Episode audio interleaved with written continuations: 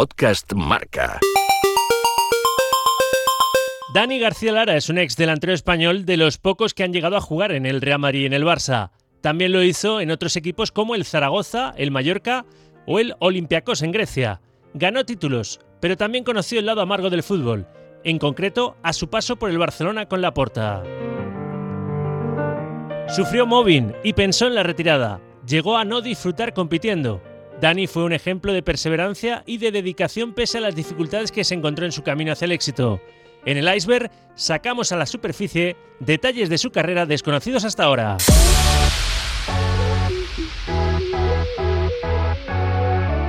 Dani, vamos a remontarnos a tus comienzos. ¿Cómo te decides a dedicarte a esto del fútbol? ¿A qué edad empezaste a darle patadas a una pelota? Pues bueno, Rafa, desde que era, era muy chiquitín, desde crío. Eh, los recuerdos que tengo de, fotos eh, de que tenía 5 o 6 años era con un balón y, a partir de ahí, pues bueno, pues pasando por el, fútbol del colegio, fútbol sala, luego ya pues en, categorías un poquito ya más mayor, hasta llegar a, la DAM. Y cuando llego a la DAM es cuando hacemos un campeonato de España de cadetes, que hacemos eh, la sede en Madrid. Y ahí me ve don Vicente del Bosque, me llama un día con, con 15 años y me dice que me quiere firmar. Yo estaba viviendo en Barcelona y ahí es cuando yo realmente ya me di cuenta un poco de la seriedad, ¿no? Porque hasta ahora era un equipo eh, bueno, pues un poco más, eh, no más de barrio, pero sí con, menos trascendencia como la, la DAM, y, ahí ya es ir al Real Madrid y dejar tu casa, es irte a vivir a otra ciudad, vivir en una pensión, entonces ahí ya cuando realmente te empiezas a dar cuenta de, que empieza a ser algo más real y que ya deja de ser tanto un juego. Vamos, que Vicente del Bosque se puede decir que es tu padre futbolístico, ¿no? Uno de tus, de tus mentores y luego tus padres, obviamente biológicos, que también seguro mm. cuando echa la vista atrás te acuerdas mucho de ellos, porque siendo de mm. Cerdañola del Vallés, de Barcelona, teniéndote que ir hasta la capital, a Madrid, y empezar eh, pues prácticamente de, cero, tú solo en, Madrid, eso seguro que se lo agradeces también a tus padres, ¿no? que te permitiesen ese sueño. Sí, mira, eso, mis padres cuando, cuando llamaron por teléfono, eh, ellos, por ejemplo, al, principio, pues bueno, estaban un poco con, no con la duda, pero sí me dijeron muy claro, eh, es una decisión tuya. Nosotros ahí no podemos interferir en lo que pueda ser tu futuro, ya tienes 15 años, todavía eres un niño, pero ya estás en esa edad en la que también tienes que tomar tus propias decisiones. Entonces, no queremos condicionarte, porque yo creo que además en esa época tampoco había tanta información como la que hay ahora. Eh, nosotros, al ser una familia pues, de, trabajadores, pues yo creo que para mis padres también era, es lo que te gusta, es un sueño, es una posibilidad también del día de mañana pues que, bueno, pues que te puedas ganar la vida en algo que se te da bien. Pero claro, es, un salto importante el irte a vivir a Barcelona. Yo era de un pueblecito de Sarañola del, del Vallés y por lo tanto, bueno, pues eh, el salto era, era importante, ¿no? Nunca había salido de mi casa, de hecho solamente había salido una vez al extranjero, una excursión del colegio, imagínate lo que era, lo que era para mí abandonar el, seno familiar. Y, es verdad que yo lo tomé con mucha ilusión, Rafa, porque tenía mucha ganas de, irme a Madrid porque sonaba muy bien, pero luego a medida que iban llegando los días que para tener que marcharme, pues al final eh, se te hacía duro, se te hacía duro y bueno, recuerdo eh, esos eh, momentos en los de marcharme, uf, eh, complicados, ¿eh? complicados de, llantos, de, pues eso, de, un momento ese miedo de no querer marcharte también, te empiezan a entrar las dudas. Y fíjate que con el paso de los años, yo a pesar de la carrera que he tenido y de todo, a veces pienso que no sé yo si, si a lo mejor fue la mejor decisión que pude tomar en, en mi vida, ¿no? Y fíjate que te hablo de la carrera que, que tiene una, carrera pues bastante, bastante buena porque hay una parte emocional, una parte yo creo que, personal, de, no sé, de, estructura también mental, que yo no sé si ese vacío, al final a todos los jugadores que hemos tenido que pasar esa etapa, eh, nos deja alguna pequeña secuela o no para el día de mañana.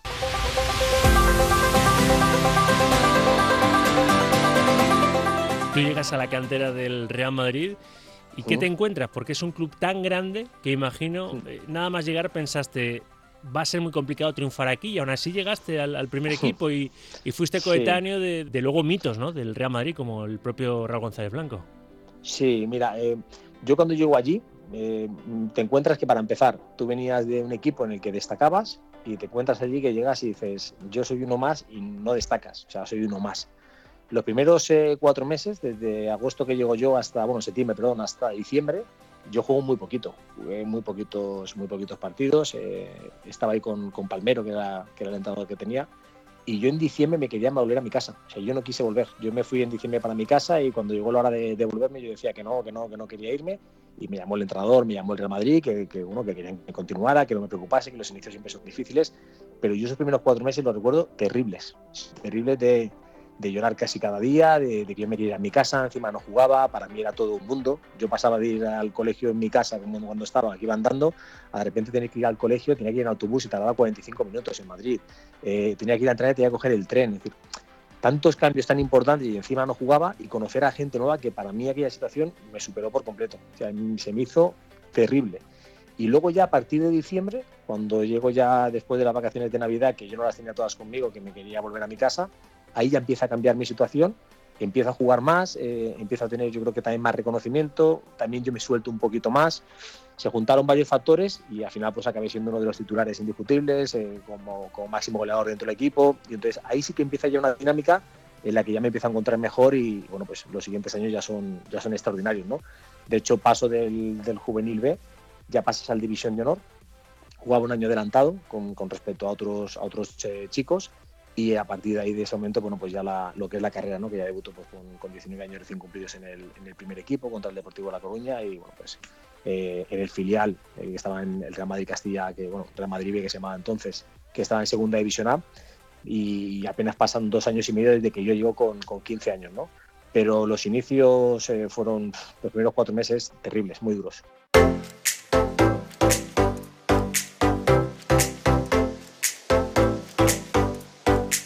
Tú ganas una Liga y una Supercopa de España con el Real Madrid, una Supercopa de España con el Mallorca, una Copa del Rey con el Zaragoza y luego de tu experiencia en el extranjero una Superliga y una Copa de Grecia con el Olympiacos, en el que coincidiste con Rivaldo. Pero te decía que asististe al nacimiento de una estrella del madridismo como fue, como fue Raúl.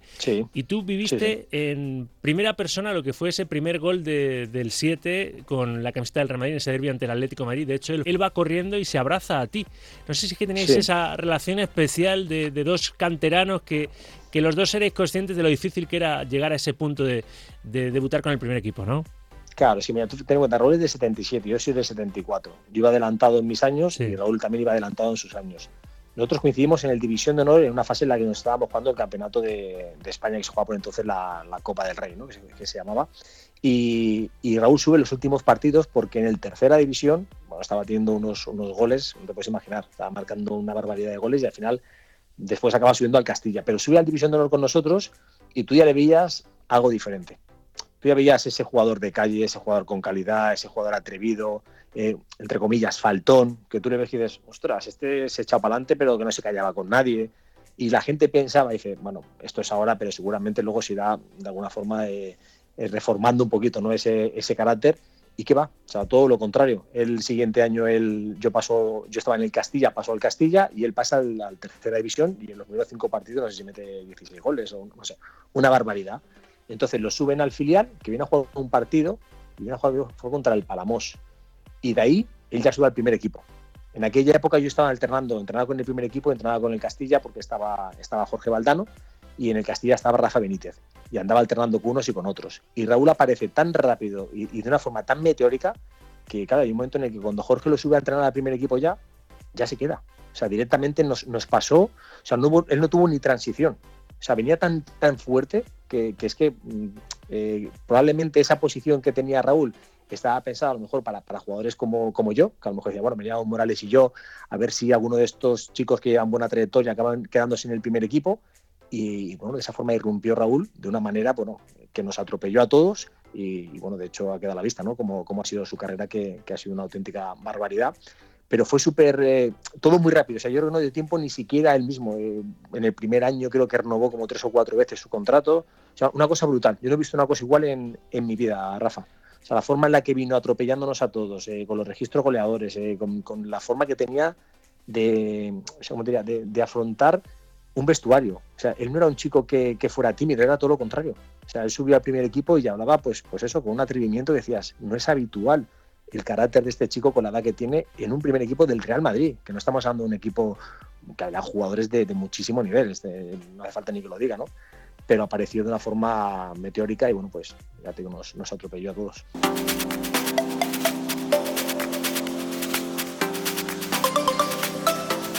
El fútbol no, se acaba en el Real Madrid y, tú saliste eh, con destino al Zaragoza, después volviste al, Real Madrid hasta que recalas en el Mallorca y ahí te empiezas a sentir, creo que verdaderamente un delantero importante, Dani. Yo, eh, el primer año mío de Zaragoza, siempre digo que para mí fue un año mm, magnífico. A pesar de que los resultados no fueran buenos, porque el equipo venía de ganar la Recopa el año anterior y estuvimos sufriendo bastante la temporada, ese año para mí, a nivel de conocimiento de la primera división, de un vestuario, de jugadores importantes, eh, bueno, pues para mí ese fue uno de los años mm, que más me ha marcado. El segundo año, pues bueno, ya, ya eres un jugador más de primera división. En Zaragoza con Víctor jugué prácticamente todo, porque jugué prácticamente todo. Y jugábamos Morientes y yo en la, en la delantera, que éramos la delantera más joven que había en, en la liga. Me repesca el Madrid y efectivamente el Madrid ahí ya tengo poca participación porque había unos delanteros, estaba Suker, Mijatovic, estaba Raúl, también viene Morientes. O sea, era muy, muy complicado el poder hacerse un huequecito. Y me vi a Mallorca, después de haber ganado la Champions con el Madrid ese año, con poquita participación, pero bueno, venía de un equipo que, que había hecho historia. Y en el Mallorca nos encontramos con un grupo pues que viene Villagini, que viene Paunovic, que viene Arpón, que viene Lauren, Fernando Niño, viene Chupalope, bueno, y Bagaza, muchos jugadores con muy poquito recorrido, muy desconocidos, en un equipo que se habían marchado jugadores de muchísimo nivel. Se marchaban Campos, se marcha Romero, eh, también Valerón, estaba Mato, es decir, un equipo que ha hecho final de Copa del Rey. Entonces, las expectativas que había con ese equipo del Mallorca era que, fíjate lo que han hecho todos estos jugadores en ese tiempo, y mira lo que nos viene, ¿no? Vienen como 8 o 9 jugadores prácticamente que, que, no son conocidos o que han jugado muy poquito en sus equipos, que vienen cedidos a saber lo que nos encontramos, ¿no? Y ese año, Rafa, es el mejor año. Claro, la gente lo asocia con el nivel a nivel deportivo, ¿no? Porque meto muchos goles, eh, hacemos final de recopa, ganamos el primer título del Mallorca, pero a nivel de vestuario, a nivel de unión, el mejor año con diferencia. Pero con mucha diferencia. De hecho, conservo casi todas las amistades de ese grupo, de ese, de ese vestuario, las sigo conservando a día de hoy y estuve solamente un año, ¿eh? con jugadores que jugaban más, que jugaban menos, pero de lo que eran las personas, cómo nos llevábamos, cómo nos tratábamos, titulares, suplentes, la forma de, entrenar, la forma de, relacionarnos entre nosotros, yo creo que eso es lo que más me marcó, fíjate. Y te digo que a día de hoy sigo teniendo prácticamente todas las amistades de aquel vestuario, las sigo teniendo. Cosa que a lo mejor en otros vestuarios está más tiempo y hay con algunos que ya no tengo ni relación o, bueno, pues no, no saben ni siquiera dónde están. Con estos del Mallorca prácticamente con todos, ¿no? Y ese es el año que a mí me cambia la vida a nivel, a nivel profesional, a nivel económico. Bueno, pues al final es el salto al Fútbol Club Barcelona, que, pagan la cantidad en aquel momento más alta por un jugador nacional. Eh, y bueno, pues ahí efectivamente a mí me, me, cambia todo el panorama porque ya pasa de ser pues eso, una promesa, un jugador bueno de primera división, a de repente a ser ya pues una realidad de, primera división. ¿no? De hecho me llega la internacionalidad también, con, con Camacho, eh, demasiadas cosas muy buenas en ese año que, efectivamente ya, ya deja de ser esa, esa jugador promesa o ese jugador en proyecto de futuro con ser una realidad.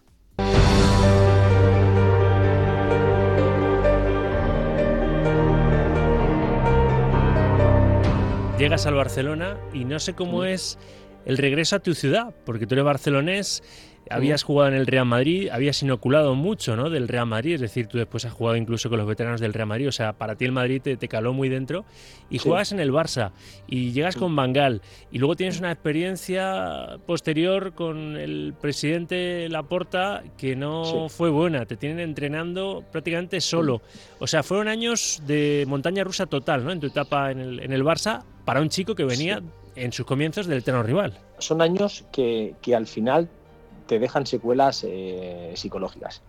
Yo el año que vi al Fútbol Club Barcelona, ese año es un año de subidón, porque pagan 2.500 millones de por mí, me hacen un contrato de seis años, vengo como figura, primer fichaje de la era Bangal, español, que todos habían sido extranjeros, entonces eh, llegas allí como eso, como, como el fichaje del año, ¿no? Eh, el primer año y medio es muy bueno, porque es muy bueno a nivel de resultados. No era titular, pero por momentos se dudaba si era Patrick Kluivert o yo, titulares con el nivel de, Patrick el nivel que yo marco es, bueno y a partir del año y medio es verdad que ya empieza a tener alguna lesión. Estos equipos, a la mínima que bajas un poco el rendimiento, pues te, acaban, te acaban superando porque son todos internacionales. Hasta tal punto que me encuentro en una situación en la que mm, dejo de tener presencia, pero yo tenía contrato en, vigor. Entonces, hay un año en el que, estando Chique Begiristain de, de director deportivo, yo tengo la opción de poder marcharme al Valencia, que estaba Rafa Benítez, que me conocía de mi etapa en, el Madrid, había tenido el Castilla dos años, entonces nos conocíamos perfectamente, y me da y me dice que bueno que si yo quiero, mm, pues puedo irme para, para Valencia. El problema es que el Barça no me deja ir al Valencia, el Barça quería que me fuera a Osasuna. Y claro, yo, diciendo, yo decía que tenía el Barcelona, no me quería marchar al Barcelona, o sea, perdón, al Valencia, o me marchaba a Valencia, no me, no iba a otro club. Y no me dejaron marchar, o sea, no me dejaron marchar, entonces ahí a mí me apartan luego Luego llega, luego llega este, el presidente, Joan Laporta, y viene Rijkaard, de entrenador. Yo hago la pretemporada con ellos, pero posteriormente él me dice que, bueno, pues que, no me puedo quedar dentro de la plantilla, que sí, que le gusto como jugador, etcétera, pero que, pues que hay que dar bajas. Una de esas bajas soy yo, y a mí me apartan y me, y me dejan entrenando, que es el primer caso que se ha dado, eh, fuera del resto de mis compañeros. Yo entrenaba a las 4 de la tarde, porque de 4 a 5 tenía que entrenar con Paco Seirulo, y, y de esa forma también en, invierno no tenían que, dar la luz, porque oye, tenía que entrar en un campo de, entrenamiento normal y corriente, pero yo entrenaba solo. Al principio entrenaba con Riquelme, con Tito Bonano y con Robert Enke, pero luego ellos, cuando acaba la temporada de, agosto, ellos sí que encuentran equipo, que se queda solo soy yo, y yo estoy así hasta, hasta enero. Entrenaba solo. Yo denuncio al Fútbol Club Barcelona en ese momento por móvil, porque no me dejan entrenar en las mismas condiciones eh, que el resto de mis compañeros. Eso, aparte, era, no te voy a decir inhumano, pero no era, no era una cosa justa. Y, de hecho, también creo que Joan Laporta, con los años, eh, no sé si rectificó, pidió perdón o dijo que esto no volvería a pasar nunca más con ningún otro, otro jugador. Y entonces yo estoy así hasta enero. En enero, antes de que se celebrase el juicio, llegamos a un acuerdo, me dejan, me dejan marchar y firmó por el Zaragoza. Al final, el día 30 de enero, firmó por el Zaragoza y bueno, pues luego estoy ahí también tres meses, cuando quedamos campeones de la Copa del Rey, que jugamos contra Madrid, etcétera. Pero esos seis meses a mí, eh, Rafa, a mí me dejaron secuelas psicológicas de cara, de cara a los siguientes años. ¿Pensaste en algún momento en retirarte? Pasándolo tan mal como lo estabas pasando con ese móvil que te estaba haciendo la puerta y el Barça. Pensé en, dejarlo. Eh, pensabas eh, en, irte del país. Un momento que, yo eh, también me aparté de todo el mundo porque yo tomé la decisión de no hablar con nadie. Porque mi forma de ser muchas veces soy, yo soy la persona que los problemas no los cuento a nadie, me los quedo yo. Y en aquella época, pues, ten en cuenta que yo pasaba de hacerte fotos con todo el mundo, de, bueno, pues de, autógrafo, de ser una persona muy conocida, a de repente pasé a ser como un enemigo número uno del Barça. Yo iba por la calle y a mí la gente me insultaba y me decían cosas. Imagínate, eh, pues de, pesetero, vete ya de aquí, deja de robar, y la gente no sabía la realidad de lo que estaba pasando. Yo no es que no me quisiera ir, yo me quería ir, pero me quería ir donde yo pudiera o donde yo quisiera, no donde me obligaran a ir. Entonces, claro, yo decidí no hablar ni con prensa, ni hablar con nadie, me encerré en mi mundo, yo iba de mi casa a entrenar, de entrenar a mi casa, no salía, tenía que ir a algún centro comercial pues a comprar, si podía lo hacía algún amigo.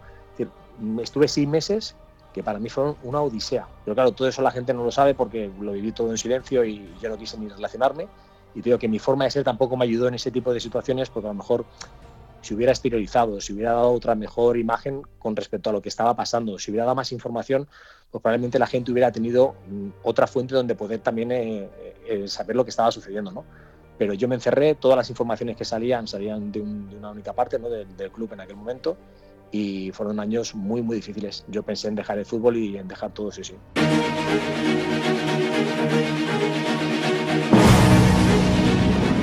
Consigues salir del Barça, recalas en el Zaragoza y le ganas al Real Madrid, a tu ex equipo, una final de Copa del Rey, aquella del Olímpico de, de Montjuic, en la que incluso marcas un gol en, la final.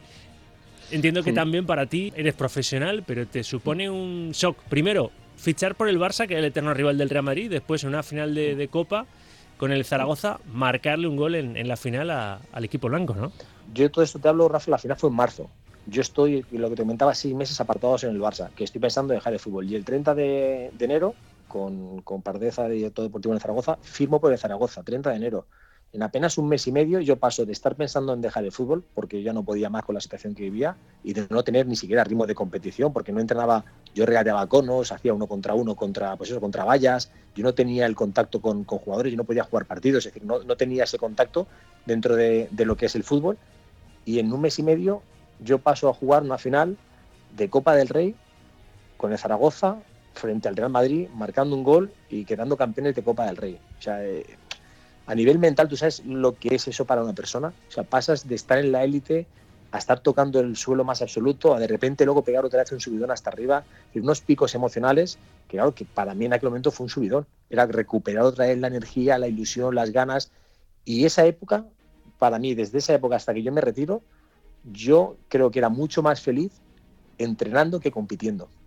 Yo creo que aquellos seis meses que estuve aparte del Fútbol Club Barcelona, que no entrenaba con mis compañeros, cuando vuelvo a entrenar otra vez con los compañeros, yo era mucho más feliz, me levantaba feliz para ir a entrenar que para ir a competir, porque había echado tanto de menos esa cercanía, ese día a día con, mis compañeros. al final el entrenamiento pues es una hora y media todos los días, la competición son 90 minutos eh, cada fin de semana, ¿no?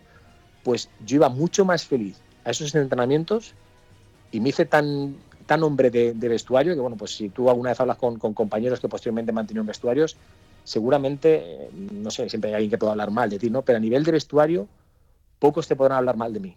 Porque llevaba desayunos, llevaba croissants, eh, me montaba, vamos a hacer una cena, vamos a... Es decir, siempre me encantaba el ambiente de vestuario porque me parece que es el lugar más sagrado dentro de, de lo que es para nosotros los jugadores y esa carencia que tuve durante tantos meses me marcó tanto que dije, yo estos, estos eh, momentos no los pienso perder hasta que, hasta que siga jugando a fútbol, ¿no? Y, desde entonces, bueno, pues hasta que ya me retiré un día, dije, bueno, pues todos estos días lo voy a disfrutar al máximo.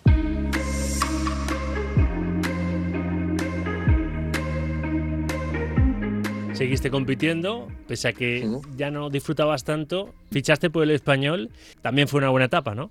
Sí, muy buena, Rafa. Ese año también eh, igual, te, hablaba yo la de Mallorca, por la del español, te la puedo poner más o menos eh, similar. Ese año disfruté, me lo pasé, también era más veterano, eh, vivía fútbol de otra manera, no sé, los jugadores que había, se juntó una generación de jugadores veteranos, pero con jugadores también que estaban apareciendo, aparecía Corominas, lo apoyaba un par de años, apareció Jarque, es decir, había jugadores ahí que decías tú, qué maravilla, o sea, qué maravilla de chavales que se empapaban, que te miraban incluso hasta con admiración, ¿no? Y luego estaba pues eh, también Maxi Rodríguez, vino Negro Ibarra, eh, firmó a Mavisca, Alex, Iván de la Peña, Pochettino, bueno, pues había una serie de jugadores que decías, qué maravilla, ¿no? Martín Pose. Entonces se juntó un grupo que era más o menos parecido. O sea, un grupo de unos 10, 12 que, bueno, que encima con los que venían con nosotros, o sea, una auténtica maravilla. Y hicimos un año de, pasarlo bien con Lotina, o sea, de jugar bien al fútbol, de entrenar, eh, lo disfrutamos mucho, muchísimo. Yo a nivel particular también es de los años que, más cariño tengo dentro de, mi etapa de, fútbol. Y ahí es verdad que yo tuve un, problema personal con, un compañero que, en aquel momento pues tenía, tenía mucha fuerza y, yo tuve que abandonar el español. Era una cuestión de, sentido común y yo decidí por voluntad propia, a mí nadie me echó, decidí por voluntad propia irme del, español.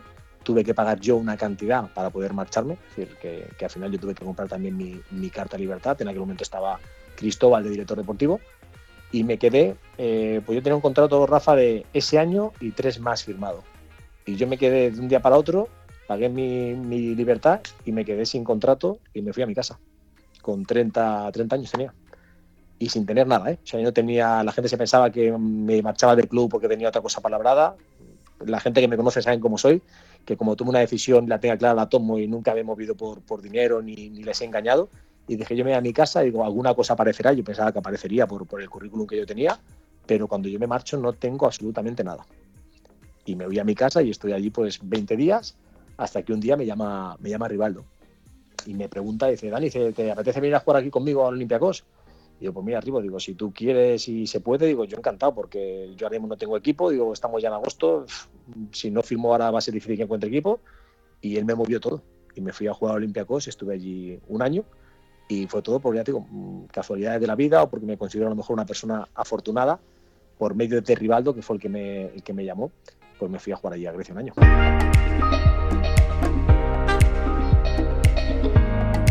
Después de Grecia, ya de vuelta a España y prácticamente ya retirada ¿no? en, el Rayo, en el Rayo Majadahonda. ¿Cómo afrontas ese momento? Después de tantos años dedicado profesionalmente al, al, fútbol, ¿el momento de la retirada te costó mucho, Dani?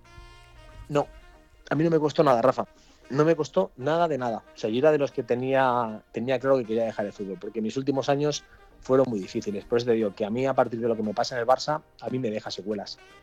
A nivel emocional, eh, a nivel de, de, bueno, pues de lo que yo entendía lo que era el fútbol, a mí aquella situación me, me, me, hizo mucho daño. Y ten en cuenta que yo me voy del Barça, me voy a Zaragoza, ganamos Copa del Rey con Víctor Muñoz, me dicen que me van a renovar, yo me marcho, no me renuevan, o sea, de estas cosas que nadie sabe por qué, porque todo el mundo quería renovarte, pero al final no sé por qué, o lo daban por hecho, no me renuevan, firmo por el español, firmo por el español cuatro años, al año me tengo que marchar porque tengo otro problema, me vi a Grecia y después de estar ahí en Grecia también me encuentro, pues bueno, pues que, después de estar fuera de mi casa, a mí se me hacía un mundo estar lejos y yo quería volver a mi casa y con 31 años he decidido retirarme.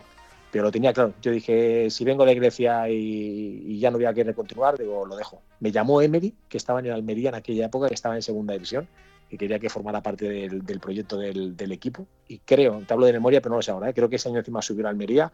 Si no fue ese año, fue el siguiente, pero me llamó para ir allí y dije que no, que ya tenía ganas de retirarme y yo lo tenía muy claro. O sea, yo ya no, no disfrutaba con el fútbol, eh, Rafa.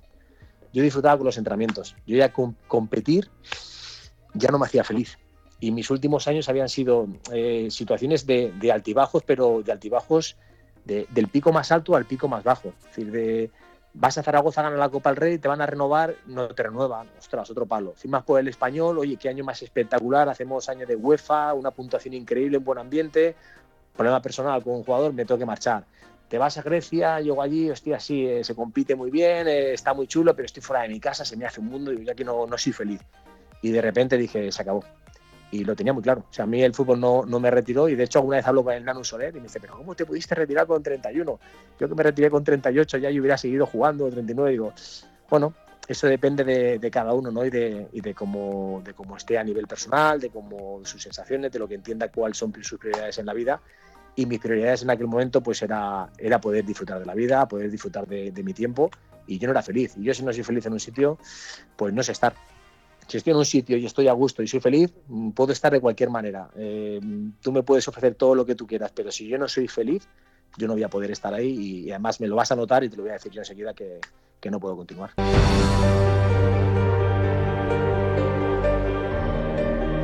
Después de tu experiencia en el mundo del fútbol, ¿qué ha sido lo mejor y lo peor? ¿Con qué te quedas de tu paso por este deporte a nivel personal? Me quedo con la parte que yo no era consciente, que es de las emociones que tú generabas en los aficionados, que en estos últimos años eh, bueno, pues me lo han recordado muchísimo, sobre todo donde has tenido más éxito a nivel de, títulos o gente pues, que te recuerda con, mucho cariño, porque esa parcela cuando tú estás ahí no la sabes o no te llega de esa manera y cuando estás fuera sí que te va llegando de una forma mucho más, más eh, cercana y te llega mucho más adentro. Esas emociones que tú has despertado en la gente, yo creo que eso es lo más bonito, junto con las amistades. Las amistades personales que yo tengo, que me ha dado el mundo del fútbol, eh, van a ser para siempre. O sea, van a ser para siempre, seguro. Además, mm, te trae recuerdos, eh, anécdotas, eh, comportamientos. Esa es la parte más, más bonita para mí. La parte más, más fea, pues mira, todos los intereses que se manejan por atrás, Rafa. Todo lo que hay por detrás. O sea, tema de, pues eso, de, de, a lo mejor de favores que se deben, de situaciones que la misma competición a mí no me gustaba cómo estaba montado, el ambiente que se vive dentro del, mundo del fútbol. Hay una parte que es irreal, completamente irreal, eh, la parte en la que parece que mm, tanto eres ahora mismo, tanto vales, ¿no? No se te valora por, por ti ni por lo que tú haces, sino por cómo estás o dónde estás. Esa parte de falsedad que existe dentro de, ese ambiente, porque yo siempre digo que donde hay mucho dinero al final hay algo de corrupción, a mí particularmente esa es la parte que menos me ha gustado, lo que es el ambiente eh, del mundo del fútbol extradeportivo, esa es la parte que más me ha gustado. Y para acabar, Dani, y desvelando todo lo que has desvelado de tu sufrimiento, ¿no? Para llegar al éxito, de todo lo que has tenido que pasar, ¿qué consejos le darías a un Dani García Lara en potencia? ¿Qué consejo le darías a un joven delantero que quiere llegar a ser lo que has sido tú en el fútbol? Yo, sobre todo, primero que tienes que tener vocación, que te guste, que te guste y que te guste mucho, y que esa parte no se te vaya nunca esa parte que es, eh, como digo yo, virgen, que es la, vocación de, hacer una cosa porque sí, que nunca se te vea interrumpida o que nunca se te vea eh, enturbiada por el dinero. O sea, que digas, bueno, como esto va, me permite tener una buena vida, esto me va a permitir tener una buena casa, no. O sea, no lo enfoques por ahí. Enfócalo por un tema de, felicidad tuya personal, que te haga sentir bien contigo a nivel de realizar algo que realmente te hace feliz.